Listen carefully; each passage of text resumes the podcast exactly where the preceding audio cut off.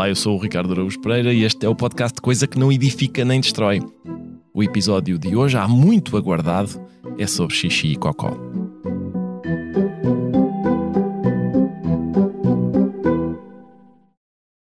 Olá, tudo bem? Pois é, já aqui estou outra vez. E o tema do podcast desta semana é. O que é isto? É pá, estão a gozar, não estão?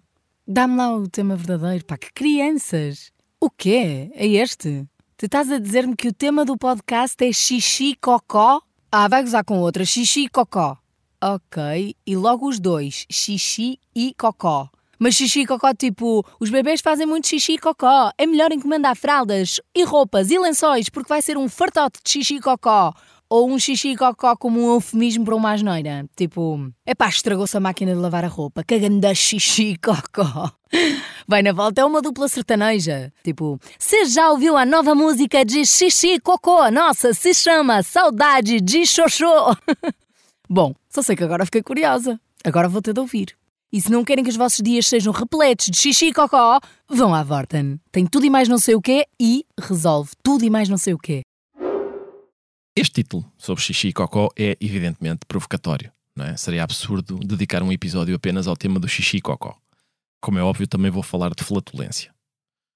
Ora, no século XII, durante o reinado de Henrique II, havia na corte inglesa um bobo chamado Roland the Farter, ou seja, rolando o flatulento vá, ou talvez mais precisamente, rolando o peidão. Uh, o Roland era um artista bastante bem sucedido, os relatos variam, mas o lexicógrafo e antiquário Thomas Blount escreve que Roland terá recebido pelos seus serviços uma propriedade de tamanho equivalente a 100 campos de futebol em Suffolk, no sudeste de Inglaterra. Não admira, dado o seu talento. Blount registra os termos do contrato, eu vou citar. Em troca daquelas terras, Roland devia levar a cabo perante Sua Majestade o Rei, todos os anos, no dia de Natal, ao mesmo tempo e apenas uma vez, unum saltum, unum sifletum et unum petum. Ou seja, a execução simultânea de um salto, um assobio e um peido. Uh, a todos os ouvintes que estão neste momento a dedicar a este número um sorriso altivo e desdenhoso, eu recomendo que experimentem tentar esta habilidade. Está bem? E depois então falamos. O modo como eu imagino que este número decorria é o seguinte: um mortal à retaguarda, no decurso do qual Roland a subia por cima e no momento da aterragem a subia por baixo. Esta habilidade, um salto, um assobio e um peido, era, ao que tudo indica, muito admirada. E essa admiração perdurou durante bastante tempo. Quatro séculos mais tarde, Rabelais põe Panurge a fazer exatamente o mesmo. É no capítulo 27 do Pantagruel. Gargantua, Pantagruel e o livro terceiro foram recentemente publicados em Portugal pela E Primatur, com tradução de Manuel de Freitas, e é essa edição que vou citar. Diz assim, portanto, o capítulo 27 do Pantagruel. Pantagruel disse então: Vamos, meus filhos, já aqui estivemos demasiado tempo a comer, pois muito dificilmente se vê grandes banqueteadores fazerem proezas de armas. Não há sombra como a dos estandartes, fumo como o dos cavalos, estalido como o dos arneses. Isto fez Epistemon começar a sorrir e dizer: Não há sombra como a da cozinha, fumo como o das empadas, estalido como o das taças. Ao que Panurges respondeu: Não há sombra como a dos cortinados, fumo como o dos mamilos, estalido como o dos colhões. Depois, levantando-se, deu um peido, um salto e um assobio e gritou alegremente em voz alta: Que viva sempre Pantagruel!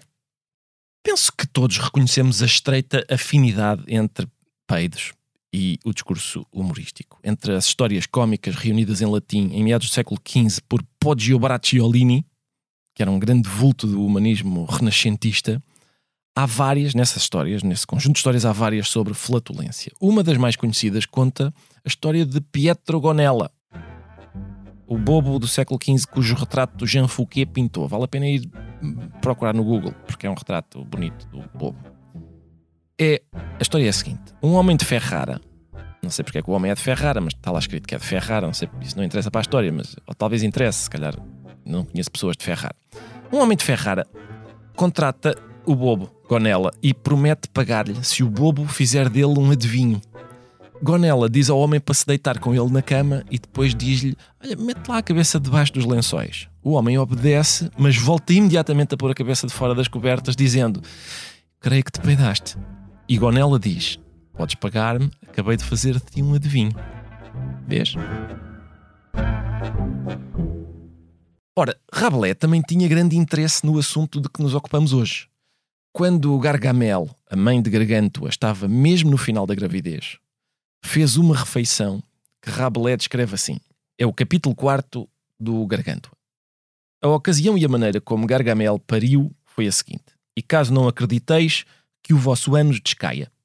O ânus dela descaiu, depois de jantar, no terceiro dia de fevereiro, por ela ter comido demasiada dobrada. A dobrada é feita com as tripas grossas de cornões. Cornões são bois engordados no estábulo e em prados revezantes. Prados revezantes são aqueles onde cresce erva duas vezes por ano. Destes gordos bois foram mortos 367.014 para que ficassem salgados no carnaval e para que na primavera tivessem boi da estação em quantidade e assim comemorassem a salga no início das refeições e fosse melhor a entrada no vinho. As tripas foram copiosas, como já sabeis, e estavam tão saborosas que todos chupavam os dedos. Mas o grande bico de obra era não se poder guardá-las muito tempo, pois acabariam por apodrecer, o que parecia indecente. Pelo que ficou decidido que as devorariam sem que nada se perdesse. Convidaram para esse efeito todos os cidadãos de Siné, de Seuillet, de La Roche-Clermont, de Vaugardy, sem se esquecerem de Le Coudray, Montpensier, do Val de Vede e de outros vizinhos, todos eles bons bebedores, bons camaradas e belos jogadores de chinquilho. O gentil Grand Gousier teve nisso enorme prazer e ordenou que tudo se escoasse das gamelas. Disse, porém, à mulher que comesse menos, visto que ela se aproximava do termo da gravidez e que aquela tripagem não era carne muito recomendável. Aquele, dizia ele, que masca a membrana tem grande vontade de mascar merda. Apesar destas admoestações, ela comeu 16 almudos emborcou 540 litros e mais 6 marmitas. Que bela matéria fecal se devia revolver no seu interior. Oh la belle matière fécale. Esta, esta frase muito famosa pode ser uma espécie de emblema da atitude humorística em relação a xixi e cocó. Humoristas de todos os tempos e lugares têm demonstrado um fascínio muito grande por matéria fecal, uma idiosincrasia entre muitas outras que partilham com crianças pequenas. Rir das chamadas funções menos nobres do corpo humano e dos excrementos, o que acontece com frequência, não significa exatamente desprezá-los, o que é curioso. Pelo contrário, é uma espécie de celebração. E o que é que se celebra quando se celebra os excrementos? Em primeiro lugar, celebra-se o prazer. O prazer da comida, a vibração da vida no nosso corpo, que bela matéria fecal se revolve no nosso interior, de facto. Mas também se celebra com isso a nossa condição específica. Somos um bicho que é capaz do soneto e da digestão. Um bicho que é capaz do sublime e do excremento. Um bicho que faz catedrais e também faz cocó. Deuses não têm graça, mas um bicho que é animal e Deus dentro da mesma embalagem tem. É isso que nós somos, esta mistura. A maravilha da criação borra-se. O humor festeja essa coincidência, diverte-se a assinalar que estamos mais longe dos deuses do que pensamos e mais perto dos animais do que gostaríamos de admitir. É essa nossa condição de corpos produtores de cocó que nos deixa tão distantes de Deus, tão próximos do cocó. Entre o xixi e o cocó, já devem ter reparado, estou mais concentrado no cocó, porque me parece que na hierarquia da abjeção, o cocó figura em primeiro lugar.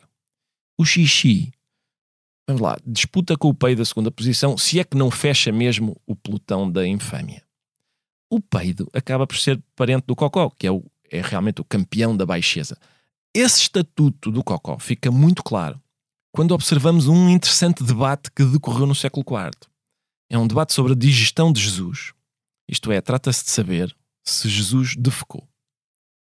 Apolinário de Laodiceia responde que não. Jesus fez-se homem, mas era, apesar de tudo, diferente de nós. Santo Eustácio de Antioquia responde que sim. Se, como diz o Evangelho de São João, o Verbo se fez carne, isto é, se Deus tomou a forma humana, então nada do que é humano lhe seria alheio. Ele lança mão da anatomia aristotélica, que, como calculam, estudei profundamente, que relacionava a alma com o coração e o coração com o aparelho digestivo. Portanto, se Jesus tem alma humana, diz ele, então tem coração, sem o qual não há alma. E se tem coração, tem sistema digestivo, sem o qual não há coração. Ou seja, a alma humana depende do sistema digestivo. O que significa que só é verdadeiramente humano aquele que faz cocó. Portanto, para Santo Eustácio, negar o sistema digestivo de Cristo é negar a autêntica fisicalidade da encarnação. Mas Santo Epifânio de Salamina receia que seja indigno que Jesus tivesse as necessidades físicas normais. Ele concorda que a carne do Senhor não é diferente da nossa, mas considera que a ideia de lhe atribuir funções digestivas seria um erro horroroso. A solução que ele encontra é a seguinte: diz ele, Jesus tem uma alma humana, mas, como sabemos, é incapaz de pecar. Ora, com o corpo acontece o mesmo. Ele tem um corpo humano, mas está isento das suas funções vergonhosas. Nós não estamos, mas ele está. Assim como nós não estamos isentos de pecado, mas ele está. Estou a dizer ele com letra grande, uma vez que se trata de Nosso Senhor Jesus Cristo. Ou seja, Apolinário, Eustácio e Epifânio acreditam que Jesus é consubstancial ao Pai, mas só Eustácio e Epifânio acreditam que ele tem uma alma humana racional e um corpo humano integral dotado de sistema digestivo, mas Epifânio acredita que o Senhor, sendo dotado de sistema digestivo, não o usou nunca. Margareta Ebner, uma beata dominicana do século XIV, que ao longo de vários anos teve experiências místicas e visões espirituais, escreveu no seu diário que Nossa Senhora não teve de lidar com sujidade vinda do menino Jesus. Ou seja, a Virgem Maria nunca mudou uma fralda. A ideia segundo a qual seria indecoroso que Jesus tivesse feito a digestão reforça aquela nossa suspeita de há pouco. A suspeita de que Cocó é antónimo de Deus e sinónimo de humano.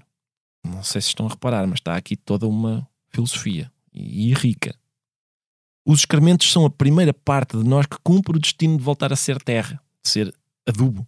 Nós lá chegaremos também, não é? porque somos, somos excrementos adiados, digamos assim. Estamos pacientemente à espera de ser excrementos. E aqui fica outra ideia também bem bonita. A minha guia nesta curiosa discussão uh, medieval sobre a digestão de Jesus foi a professora Kelly Spoerl, espero estar a dizer bem o seu apelido, que ensina a história da igreja na St. Anselm College e cujas comunicações em congressos internacionais de estudos patrísticos li com muito interesse. É uma tarde bem passada que recomendo a todos.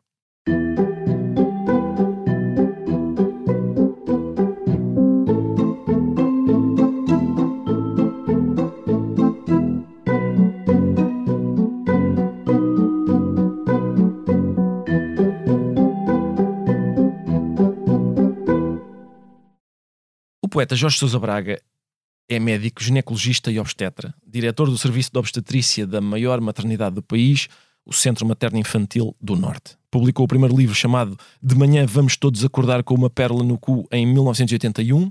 Seguiram-se Plano para Salvar Veneza, A Greve dos Controladores de Voo e outros, todos reunidos num volume chamado Poeta Nu, primeiro editado na Fenda e depois na Assírio e Alvim. Entre outras coisas, Jorge Sousa Braga organizou também O Vinho e as Rosas, uma antologia de poemas sobre a embriaguez, e acaba de publicar na editora Língua Morta Quando a Lua Desce à Terra, uma coleção em que traduz poemas de mulheres sobre, vou citar do prefácio, as especificidades do seu corpo e da sua fisiologia. E tem, pronto para publicação, o livro A Flor Cadáver e Outros Poemas. Deixem-me só apresentar melhor o poeta lendo dois poemas, um longo e um curto. O curto é do livro Plano para Salvar Veneza é um haiku que se chama Nos Semáforos da Rua de Santa Catarina.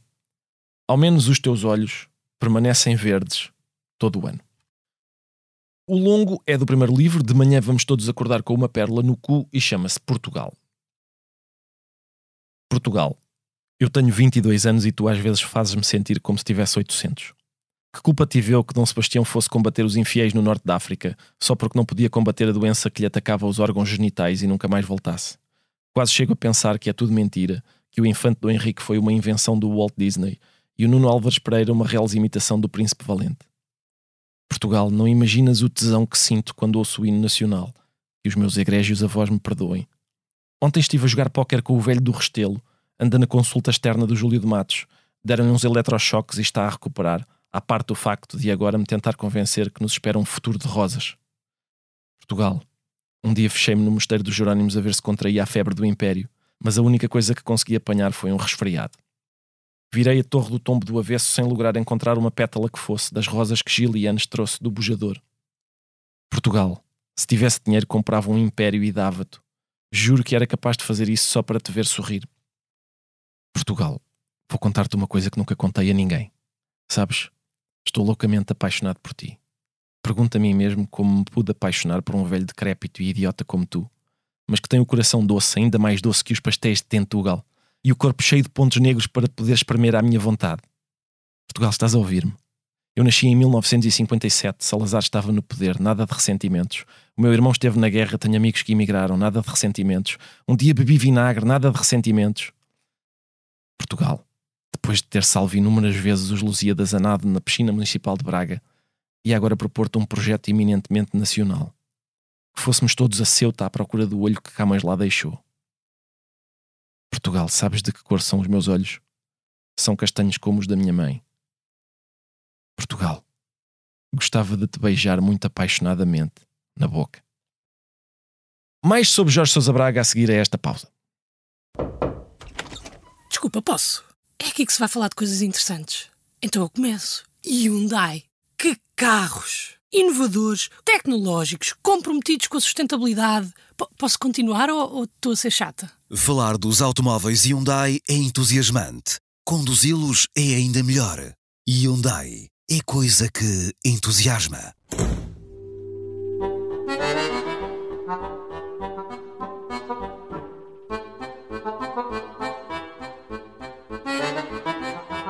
E é precisamente com o poeta Jorge Sousa Braga que vou falar agora. Jorge, no seu primeiro livro uh, há um poema chamado Epístola sobre a Merda, que inclui os versos A merda é a única coisa que não se pode conspurcar. Não é assim tão frequente nós encontrarmos merda na poesia e menos ainda louvores à merda. Porquê que isso é assim? Eu escrevi este poema na sequência da leitura de um outro de um poeta alemão chamado Hans Magnus Landsberger, uhum. é, numa tradução de Almeida Faria. O poema era este, eu passo a, a ler se não se importa. Nada. É um poema que se chama A Merda. É, como se ela tivesse culpa de tudo. Vejam só como suave e modesta ela se senta debaixo de nós.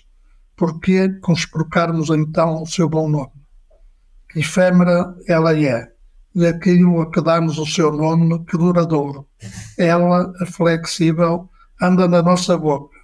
Referimos-nos aos exploradores. Ela, que nós esprememos, terá agora de exprimir ainda a nossa raiva? Não nos aliviou? De mole consistência singularmente mansa, é de todas as obras do homem, provavelmente a mais pacífica. Que mal é que ela nos fez. E é, o poema que eu escrevi, que era a Epístola sobre a Merda, vem um bocado na, na sequência um, é, deste poema e, sobretudo, umas estrofes que é só é poeta aquele que é capaz de comer as próprias fezes uhum. e a merda é a única coisa que não se pode conspurcar. E, hum, este poema continua a ressoar 40 anos depois na minha cabeça e talvez seja devido a isso que voltei ao tema recentemente eh, de qualquer forma, este poema ilustra aquilo que eu penso sobre a poesia e sobre os poetas.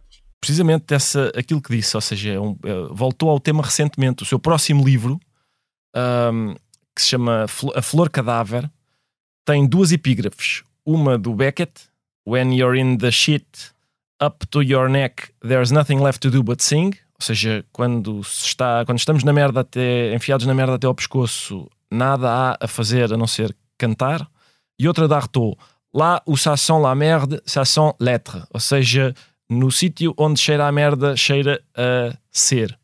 Uma é, digamos, uma constatação acerca da condição humana e uma proposta de modo de reagir. A outra é um louvor da merda como força geradora, digamos assim.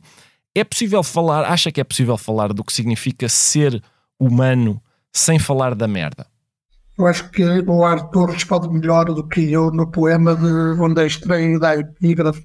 Uhum. Não sei, provavelmente o, o Ricardo conhece muito bem. É um poema que se chama A Busca da Fecalidade e que reza assim. onde cheira a merda, cheira a ser. O homem podia muito bem não abrir a bolsa anal, mas preferiu abrir, assim como preferiu viver em vez de aceitar viver morto. Pois, para não o fazer, teria que consentir em não ser. Mas ele não foi capaz de decidir a perder o ser, ou seja, a morrer vivo. Existe no ser algo particularmente tentador para o homem, algo que vem a ser justamente a merda. É, tudo é possível e é possível falar do que significa ser humano sem falar da merda, mas dá uma visão incompleta daquilo que somos enquanto humanos. Numa altura em que se estudam as infinitas potencialidades do microbioma intestinal e a forma como interfere na nossa saúde global, em que já se realizam transplantes de fezes uhum. em determinadas doenças, acho que isto faz ainda mais sentido.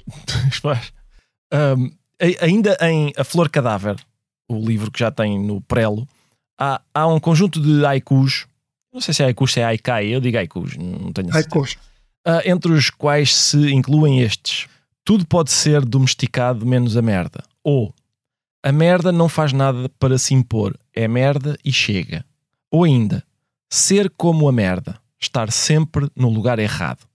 Qual é, na sua opinião, o, o parentesco, se é que há algum, entre o humor que ri da merda e esta atitude poética presente aqui nestes haikus, que a, a louva e, e, até manifesta a ambição de a imitar. Ou seja, tem essa ambição de imitar, ser como a merda. Parecem movimentos opostos, acho eu. Rir da merda e louvá-la e, e, e, pretender imolá-la. Parecem movimentos opostos, mas na verdade acho que são o mesmo movimento. O que é que lhe parece? Esses versos, chamei-lhe haikus, embora impropriamente, refletem a ideia que tenho da poesia que não deve poder ser domesticada, se deve impor por si própria e que no poema o poeta deve dar a sensação de estar sempre no lugar errado. Quando eu comecei a escrever os poemas da Flor Cadável, tive a preocupação de não cair na escatologia, naquela escatologia com fundo obscenidade e excrementos. Uhum. Mas inconscientemente, talvez, tenha aflorado outra escatologia, de que o cardeal Ratzinger, o futuro Papa Bento XVI, era especialista da ciência acerca das coisas que vão suceder depois do fim do mundo. Ehm, e eu nisto lembro-me sempre de uma passagem do Suetónio, e não sei se o Ricardo sabe qual foram as últimas palavras do Imperador Cláudio. Não, não sei não. É, o reino todo. são, são últimas palavras memoráveis. Borrei-me todo.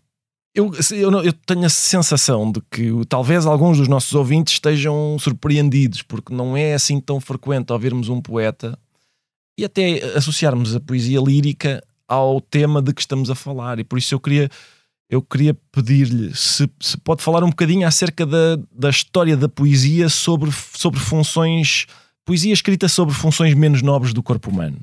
Isto é, eu acho que não há funcionamentos nobres no corpo humano.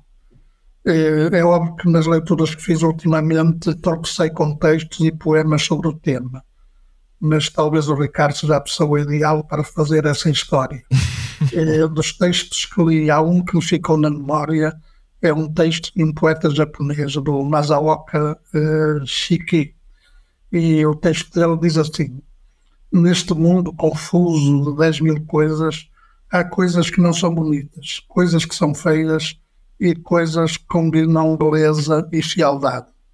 Contudo, se cuidarmos da beleza, não encontramos quase nada que seja completamente destituído de beleza. O rosto feio do peixe-balão carrega um leve traço de beleza dentro da sua fialdade. Os pepinos do mar possuem uma forma ininteligível, mas mesmo nessa forma ininteligível podemos captar um vislumbre de beleza. As pessoas desprezam a aparência assustadora das lagartas cabeludas e das cobras, embora um olhar honesto possa revelar nelas algo atraente. Mas de todos estes assuntos, talvez o mais extremo seja a merda. Entre os inúmeros livros de estética, provavelmente nenhum único se debruça na sua beleza.